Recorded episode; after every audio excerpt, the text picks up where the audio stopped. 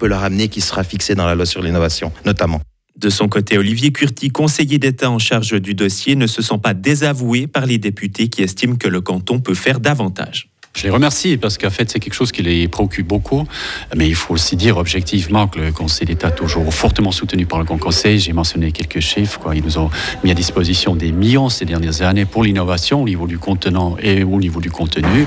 Euh, là, ça montre juste l'ambition du Grand Conseil. Euh, je, je prends cette énergie, je prends cet élan et puis je prendrai aussi l'argent pour faire encore davantage. Le canton de Fribourg a investi près de 400 millions de francs ces dernières années dans le domaine de l'innovation. Les grands partis de Suisse dépenseront plusieurs millions de francs pour les élections fédérales. Ils avaient jusqu'à aujourd'hui pour annoncer leur budget et les dons de plus de 15 000 francs. Le centre a annoncé un budget de plus de 2 millions de francs. Le PS est à 1,7 million et les Verts à 1,3 million. Le contrôle fédéral des finances doit encore traiter une partie des annonces. On en sait plus sur la future ligne ferroviaire entre Neuchâtel et La Chaux-de-Fonds.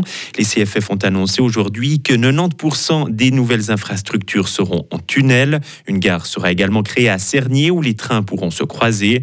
La mise en service de cette ligne est prévue entre 2035 et 2039. Coût du projet plus d'un milliard de francs. Et enfin, d'où vient l'électricité consommée en Suisse l'an passé? L'Office fédéral de l'énergie répond à cette question dans un communiqué publié aujourd'hui. Près de 80% de l'énergie consommée en 2022 vient des énergies renouvelables. L'énergie hydraulique, à elle seule, représente 65%. Le reste est partagé entre le photovoltaïque, l'éolien et la biomasse. L'électricité issue des énergies fossiles a représenté près de 2%. Retrouvez toute l'info sur frappe et frappe.ch.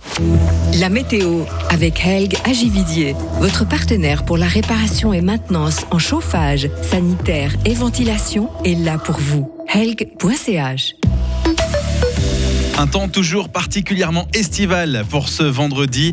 Le soleil sera bien présent avec euh, de fortes chaleurs, 29 à 31 degrés.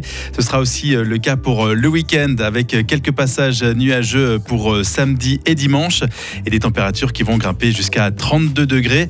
Le temps sera à nouveau un petit peu plus instable à partir de mardi prochain.